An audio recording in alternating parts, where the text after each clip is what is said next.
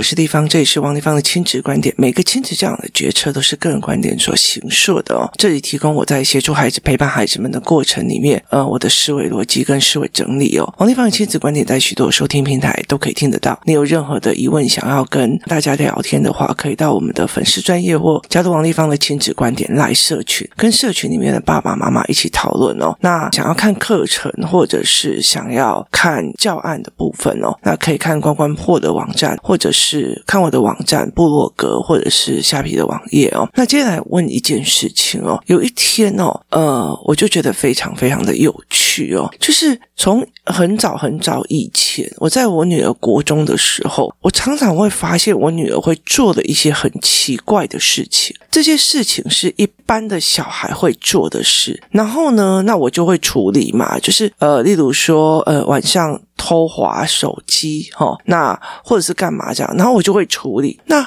后来呢，有一次就是孩子们在跟人家讲电话的时候哦，那我就听到了一句话，他就很关键了，就是我妈的反应都跟你妈不一样，诶，就是他就讲了一句说，我妈的反应都跟别人的反应不一样。那那时候我就开始在想，他为什么会讲这句话呢？他背后的问题在哪里哦？然后呢，于是我就开始做观察跟实验，我忽然发现了一件事情哦，呃。我的女儿在她很小的时候哦，在她很小的时候听我说什么话，她常常听了以后就会放非常非常的久，然后放非常久的以后，忽然有一天就说：“妈。”你说的有道理，然后我就说，嗯，我说哪一件事情让你觉得有道理？然后他就会告诉我说，很久很久以前你说的哪一句话，我觉得你说的有道理。那时候我就有一个认为是，孩子们会在他的人生里面一直在审视着他的父母说的话是不是有道理的哦。那时候其实我就觉得，哦，原来小孩会审视父母，会用去聊父母的方式去审视他，去看这个父母讲的会不会。会是对的哦，呃，这个大概。过了就是蛮长一段时间的，呃，到在小时候国小的时候，我女儿会常常做这件事情。那她常常会说：“哦，妈妈，我觉得你说的对。”然后你问她，她就会讲很久以前的事。我就在心里想，她到底在心里酝酿了多久？然后呢，接下来达到国中的时间的时候呢，她就会常常做了很多的事情，然后来测试我的反应。接下来到了国三的时候，我记得他。在国三的时候，因为台北市的国中哦，尤其是他们蛮蛮特别的哦，就是老师会教他们用，就是所谓的就是简报，他们必须要常常去做简报哦，而且他们学校非常特别哦，例如今天呢、哦，他们的呃所谓的共同科学叫做叫做呃环境议题，如果他们讲环境的议题，例如说呃珊瑚的白化，那。他接下来，呃，自然科有珊瑚的白化，英文科也会有珊瑚的白化，然后他们就会一系列这样上来哦。所以，呃，其实这个国中让我觉得非常特别的一件事情，就是他并不会说社会科的主题自然科不管，然后自然科的主题，然后呃，英文科没有关系。他们的共备哦，通常都会在某一个主题，然后不同的学科，然后会共备。所以他常常在做那个所谓的投影。片因为到最后，呃，你可能高中的时候要做学测或干嘛，所以你要自我介绍，或者是你人生影响最大的去做投影片。那他那时候就呃把他人生的一些经历写出来。那后来他才跟我讲说：“妈妈，我觉得我的人生很特别。”我就问他为什么，他就说他后来发现，以为他们班朋友他们那边是算比较好的区域，他就说后来他发现，呃，同学们大部分都是去日本。几乎很少去其他国家，但是我女儿去非常非常多国家，就是东南亚，就是很多的国家她都去过这样子哦。但是她也局限在东南亚、东北亚这样子。那她就觉得说，她去了一些很不同的样貌的国家这样。然后她就说，她也觉得我妈妈带我去的地方都很奇怪。例如说，弟弟说读书没什么了不起，大不了我去捡垃圾，那我就带他去菲律宾的垃圾场去看贫民窟。那我女儿就会讲，哼，为什么要来这边的贫民窟哦？人家日本就没有贫民窟，然后我就带她去日本看贫民窟。就是我会一个一个去破她的观点哦。那我后来其实，在回想这个过程的时候哦，我会觉得说，诶，我蛮欣赏我女儿很早就在很早就在质疑妈妈。很早就在质疑母亲哦。我其实我都没有质疑过我妈妈，就是我没有质疑过她的价值观是对的还是不对的。例如说，她对金钱的价值观到底是对的还是不对的哦。然后，呃，孩子的爸他更可怕，他们家很贫穷，可是他们有那种贫穷的自傲。你了解你的意思啊？就是。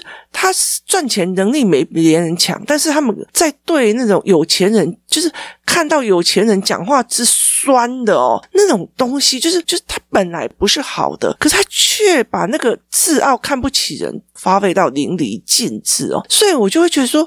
基本上，如果你的父母过得不好，那应该的一个建议就是说，你去找出父母认知或价值观哪边有状况跟问题，去做翻转嘛。哦可是前提在于是你对父母的角色是有质疑的，是你要去质疑这个父母的哦。那可是大部分的呃人不会想要去孩子有这一块，因为。父母很想要做一个神子般的存在哦，所以我们才会一直一代一代的所谓的认知遗传哦。我们才会一代一代的认知遗传哦。例如说，有些人就会觉得工作就是要非常非常的努力呀，你这都是笨蛋啊，你就是不认真才会怎样怎样怎样哦。那有些人的认知是，我做出了一个思维模式、商业模式之后，我其实只要做呃讯息差的增长，其他的东西我并不需要用苦力去做哦。所以在这很多的过程里面，是完全不一样的思维模式，认知会遗。传，可是当你要去打破这个认知的遗传的时候，很重要的一件事情就是对父母的指引，就是。价值观的质疑哦，所以我在带领那个呃所谓的呃带领员班哦师资班的时候，我会让他们去思考，就是你如果要知道小孩为什么会这个样子，小孩为什么会说这句话，你要去思考他背后的逻辑哦。但前提在于是你有没有思考过父母的逻辑，或者是国家的逻辑、教养的逻辑。政治的逻辑哦，所以它其实是一个非常底层的概念跟思维哦。那所以你有没有去质疑过这一块？你有没有去想过这一块是一个非常非常重要的一件事情哦？那那我的小孩就会常常在很多的思维里面去找出来，我妈妈这一块的思维是什么哦？那。有一天，他就在开始聊这件事情，然后甚至会去跟他同学讲说，我女儿会去跟他同学讲说，那你要去问我妈什么什么事情，我妈的角度跟人家不一样。那我才开始去想说，哦，我女儿开始在做这件事。那我女儿有一天，她跟同学出去玩，然后从中午一直到晚上，然后那个时候晚上了嘛，然后我就想说，诶那我女儿没有要回来吃饭，那我就懒得煮饭。隔天呢，就是那一天的隔天，我儿子也不需要带便当哦，所以我就跟我儿子讲说，那我就带你去吃饭哦。这时候呢，弟弟马上打电话给姐姐，偷说我们在哪里吃饭。你知道，我女儿是马上从同学家跳上 U-Bike 冲过来，然后我就问她说为什么？因为我们家是这个样子哦。你自己想看看哦，如果我们家是四个人哦，那如果我们想要吃好一点，四个人一起出去吃的话，例如说，我想要四个人一起出去吃。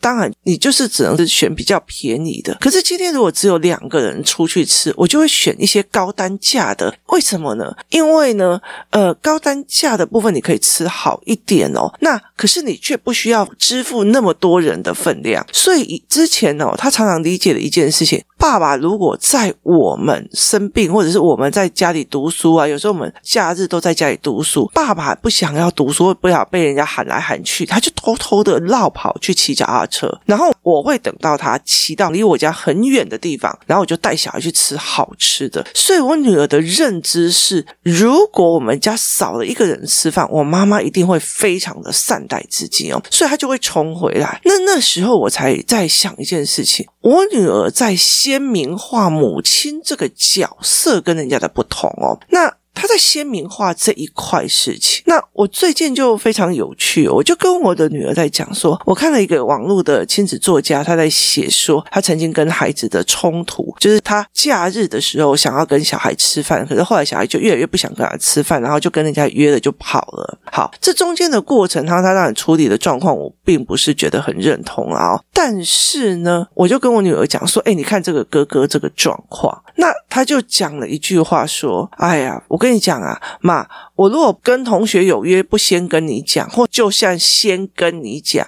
你也会去落跑吃早餐啊？那我后来就理解一件事情，有些很多的父母，他很在意的是一些形式化。形式化的意思就是说，假日就应该全家人一起吃饭。所以，当一个孩子开始独立的时候，他独立的时候，他想要去跟同学吃饭的时候，妈妈的这个形式化遭到破坏的时候，他的反应会非常非常的激烈，他会非常非常的激烈，他就觉得我就是星期六日想要跟你吃饭，我就是很在意你，所以我要跟你吃饭，我想要知道你们最近发生了什么事情，我想要知道怎么样怎么样怎么样。所以，当你想要的所谓的象征一家和谐的那种形式化的东西不见的时候，妈妈会控制。全就没了，他就会很在意哦。所以其实，呃，我妈也是一样哦。她会觉得什么时代或什么样的节日，就全家就一定要来，没来就是怎么样怎么样。那例如说，呃，台湾有很多的像桂冠汤圆啊，或者是一些什么香肠礼盒干嘛，他一直很 focus 在。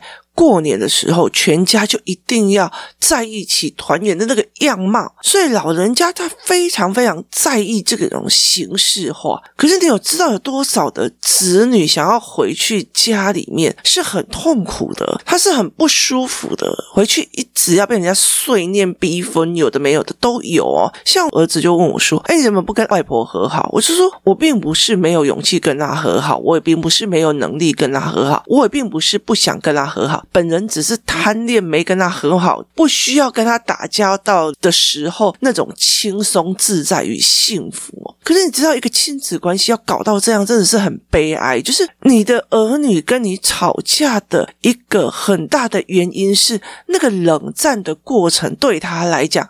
太幸福了，没有人吵，没有人念，没有人来辱小你哦。然后后来，呃，我的女儿在讲这一件事情的时候，她就跟我讲说：“如果是我，我出去，你一定会去吃大餐的哦。”那。有一天，儿子就是围棋课回来，那里面有一个妈妈就跟他讲说：“我要带你去吃饭。”他说：“不要不要不要，我要赶回家。”那我就说：“哎，那个谁谁谁不是要带你去吃饭？”他就跟我讲说：“我才不要让你们乱花钱哦。”然后他就觉得说：“我要回来家里面啊，哦，要不然你跟姐姐回去吃好吃的。”所以他们的概念是妈妈很特别。那。呃，像我最近会常常开车载几个小孩，就是因为我女儿的骨头比较软，所以我们会有呃比较跑一个长期去整骨，她的骨头已经歪掉了嘛，所以就去整骨。然后整骨的过程里面哦，就是在车子上，就另外一个小朋友就一直在想要看阅读器，然后妈妈就一直说：“哎，某某某不要看阅读器啊，某某。”然后后来有一天呢，我就我就很好奇的问我的小孩说：“啊，哎。”你看哦，每次那个妈妈都要再提醒一次，不要看哦，车上会震动哦，怎样有的没有？为什么你们两个在车上都不会想要看阅读器？因为他们两个也是阅读器中毒的。然后我就问他说：“那你们两个为什么都不会想要看阅读器？”然后我儿子，你知道我儿子说什么？如果我妈妈第一次跟我讲说车子上不要看阅读器，好，那第二次再跟我讲说车子上不要看阅读器，那我还继续看的话，我应该就在车子外了。然后我就说：“我有这么夸张吗？”然后他们就说：“有。”然后我就说：“那如果第三次呢？”哦，如果第三次我妈妈就会，我就说：“如果第三次你就没有妈妈了。”我告诉你哦，是。其实，在我的两个小孩的脑海里面，这个妈妈是鲜明的，他是鲜明的，他是有想法的，他的想法与众不同的，他是有界限的，他是有思维逻辑的哦。所以，例如说，我的孩子刚刚跟我讲，等一下，我就跟他讲，我不等，好，我就会马上说我不等，好，那。有很多小孩子在讲，等一下，我等一下就好了，我等一下再五分钟再等一下，我就跟他讲说，不好意思，我的时间成本很贵，请你不要再浪费我的时间成本，要不然我就走。所以其实，在很多的时候哦，我儿子常常一有一段时间是这样子，家里还是爸爸在嘛哦，所以例如说我要出去出门了这样子，我会东西都宽宽的，东西都拿一拿。我就直接出门了，你知道吗？那因为对我来讲，你跟你不跟我都要去那个地方。你要跟我去，你不跟我去，我都想去那个地方，我都想要去那里玩哦，或者是我都想要去做这件事情。例如说，因为我的脚趾指甲它容易蛋嘎，就是容易指甲跑进去那个肉里面哦。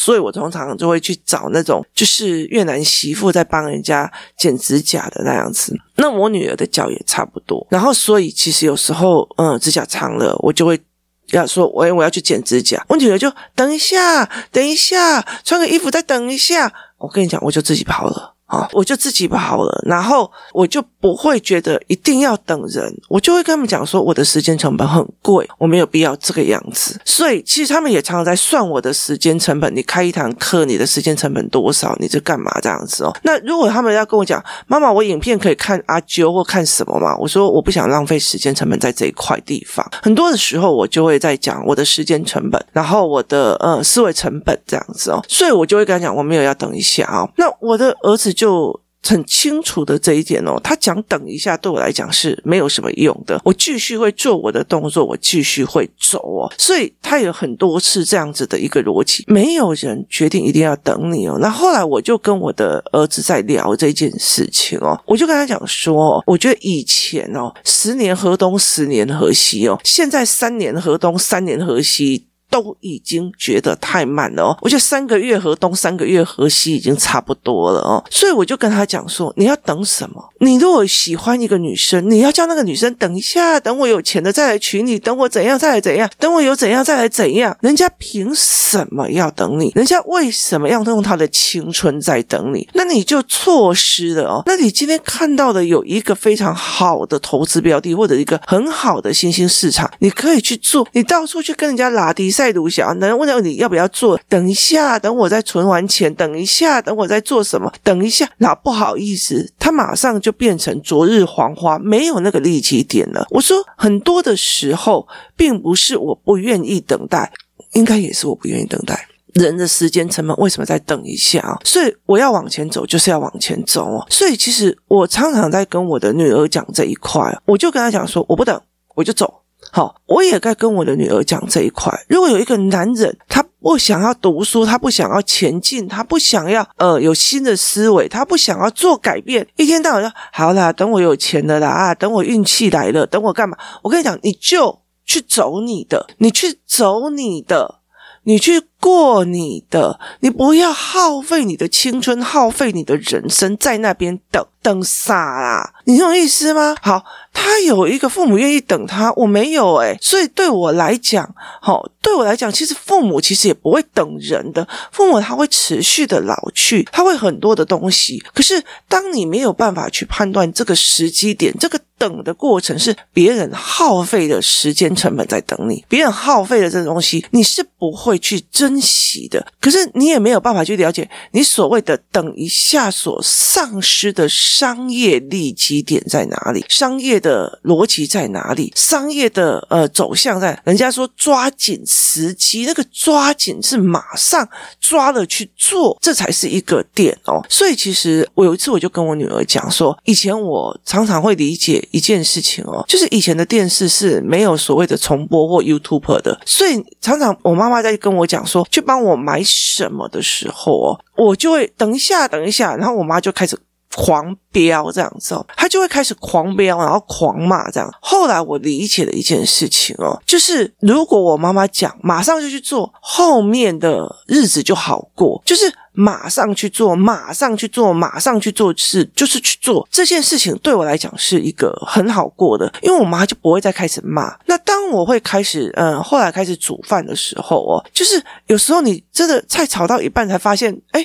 好像没有酱油了哦，所以你就会马上喊别人去做。这个时候我就理解一件事情：我妈妈在喊人的时候是真的火在上面烧，所以她必须要快，所以我就会赶快跑去买给她这样子哦。所以这是一个非常有趣的一个思维，它是有时机点、时间点的哦。可是那时候我就觉得很怄很气，为什么？因为我妈妈通常都不会去叫我弟弟做，因为她重男轻女嘛。那她大部分都会去叫我去跑腿。那我后来就会觉得说，我妈妈喊的，我马上去做；我妈妈喊的，我马上去做。这一件事情是我找出来的生存法则，意思就是说，我很清楚，如果我妈妈叫了我不马上去做，我接下来的日子就不会好过。可是现在在回想到这一件事情的时候，我现在回想到这一件事情的时候，我反而很感谢这件事情。为什么呢？因为我看到哪一个时代哪一个变化了，我马上就会去学，马上就会去做，马上就会去思考这一件事情，让我一直在往前冲。这是一个非常重要的一件事情哦。那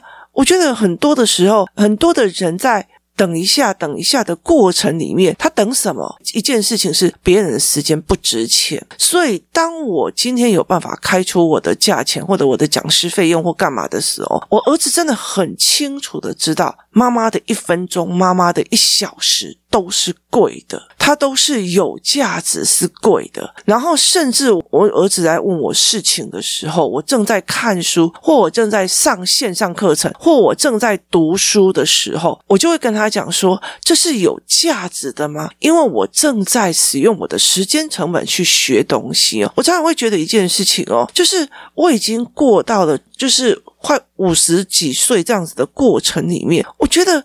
我要学的东西还有很多没有学，所以我会很急，我的时间越来越珍贵了哦，所以我常常会在讲这件事情哦。有一天，我的女儿她朋友说想要去西门町吃一家炸鸡排，她说她以前曾经去吃过，所以很想吃，然后就问我女儿要不要陪她去。然后那时候我在生病啊，然后我第一件事情就说，呃，妈妈在生病哦，家里面很多事情，我不知道有没有办法处理哦，你可不可以不要去？然后她就说 OK 啊，反正她。他也只是去吃一个炸鸡排，然后我就讲说：“哦，年轻真好，真的以为自己有无限的青春哦，青春永远都不会走。”然后我女儿她就问我说：“什么意思？”我就跟她讲说：“为了一个炸鸡排，耗费了那么多的时间成本，跑到西门町去，你不觉得真的是很浪费吗？”哦，所以其实后来我女儿就很知道什么意思。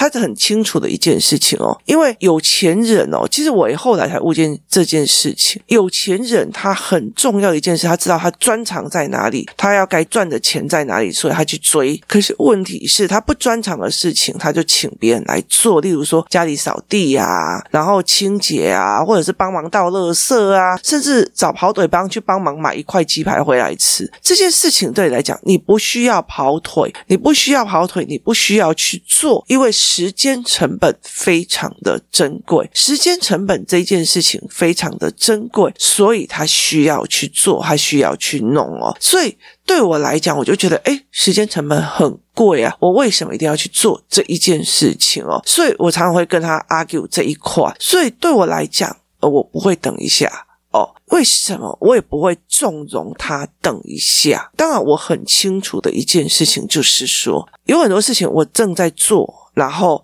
呃，还没做完，所以他会说等一下。例如说，我女儿会跟我讲，等我把这一题数学写完，那我就知道他要在完成这一件事情，比我叫他去洗澡还要重要。这两件事情，哪一个占用时间成本的价值比较高？所以后来我其实很清楚的一件事情，知道。这两个小孩就是我的两个小孩，他们对妈妈的这个角色是非常的鲜明的。我妈妈一定会在这个时候做什么反应啊？我妈妈一定会在那个时候做什么反应？我妈妈一定会在什么东西做什么反应啊？那天我们在整蛊的时候，然后呃，在等待的过程里面，那那个助理给我们看了所谓的影片嘛，就是给我们看 Netflix，那我们就挑了一个东西在看，我在看南美洲的一个影片，这样，然后我就说。说嘿，南美洲我还没去的，沙漠地区国家我还没去过，哇！然后我女儿就嗯，你知道吗？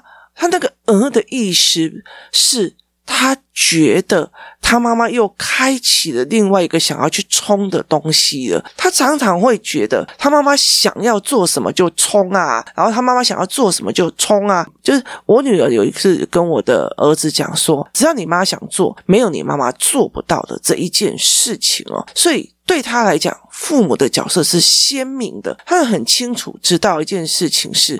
我就常常鼓励他们离家出走。我记得有一次，就是呃，有一个人他们在国宅里面，他常常晚上起来就是睡觉，他很早就睡了嘛。然后后来才理解一件事情，原来他儿子半夜都会跑出去。那你知道国宅就是大家就是一栋大楼，然后所以就楼上楼下都很认识哦。就后来才发现啊，他儿子半夜就会跑出去，去隔壁人家家里或朋友家里面，就隔壁。下楼第几楼几啊？去打电动啊，或干嘛哦？甚至是女生跑出去去人家家里睡，所以他就想说他该怎么办啊？小孩要该怎么把他弄回啊？你知道我女儿讲句什么话吗？如果是我妈，她马上会换锁换密码，就是对他们来讲。妈妈的角色鲜明是非常非常的鲜明的，她没有那个模棱两可，她也没有那种哦，就是一般的母爱呀，然后那个母亲形象，就是妈妈就是在家里相夫教子教育，她要成为爱你，什么有的没有，没有。